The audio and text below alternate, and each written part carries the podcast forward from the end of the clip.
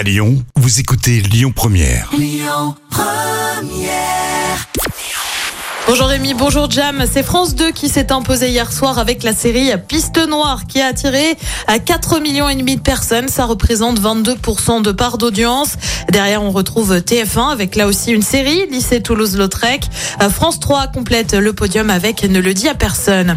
Il est candidat pour reprendre le canal d'M6. Xavier Niel a fait part de sa volonté de reprendre les fréquences d'M6 mais aussi celles de TF1 alors que leur autorisation court jusqu'au 5 mai prochain.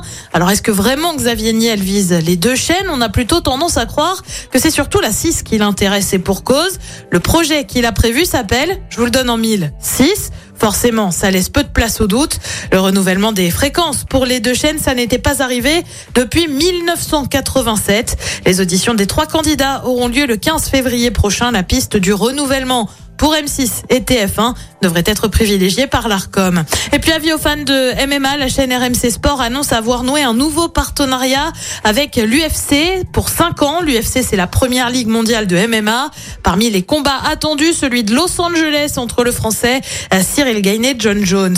Côté programme ce soir sur TF1 c'est la série SWAT, sur France 2 suite de la série sur l'affaire Doutreau, sur France 3 un film Le Voyageur et puis sur M6 c'est le grand jour pour l'émission spéciale 20 ans de Caméra Café. C'est à partir de 21h10.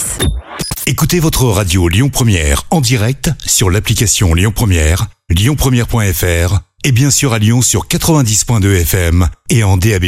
Lyon Première